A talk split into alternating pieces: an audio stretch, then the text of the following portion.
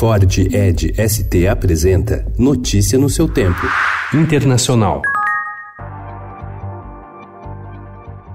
Por unanimidade, a segunda turma do Supremo Tribunal Federal negou ontem um pedido do governo da Turquia para extraditar Alice Parri, empresário turco naturalizado brasileiro acusado de pertencer a uma organização considerada terrorista pelo presidente Recep Erdogan. O entendimento do colegiado foi de que não há garantias de que Ciparri será submetido a um julgamento justo e imparcial pelas autoridades turcas um grupo de 32 deputados opositores ao governo paraguaio protocolou ontem o pedido de impeachment contra o presidente Mário Abdo Benítez, o vice-presidente Hugo Velasquez e o ministro da Fazenda Beninho Lopes, em razão de um acordo fechado com o governo brasileiro em maio sobre a venda de energia de Itaipu. O pacto, que favorecia o Brasil, foi anulado na semana passada em razão da repercussão negativa entre os paraguaios.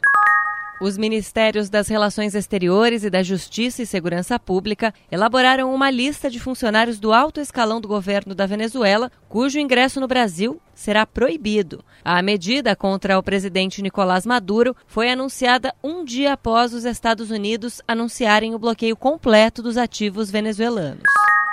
بسیاری از محصولات امروز محصولات ما افزایش پیدا کرده در محصولات کشاورزی امروز o governo iraniano disse estar disposto a negociar com os Estados Unidos caso Washington suspenda suas sanções contra Teherã, afirmou o presidente do Irã, Hassan Rouhani. Após se retirar em maio de 2018 do acordo internacional sobre o programa nuclear iraniano, firmado em 2015, Washington restabeleceu uma série de sanções econômicas contra Teherã, acusado de desestabilizar a região.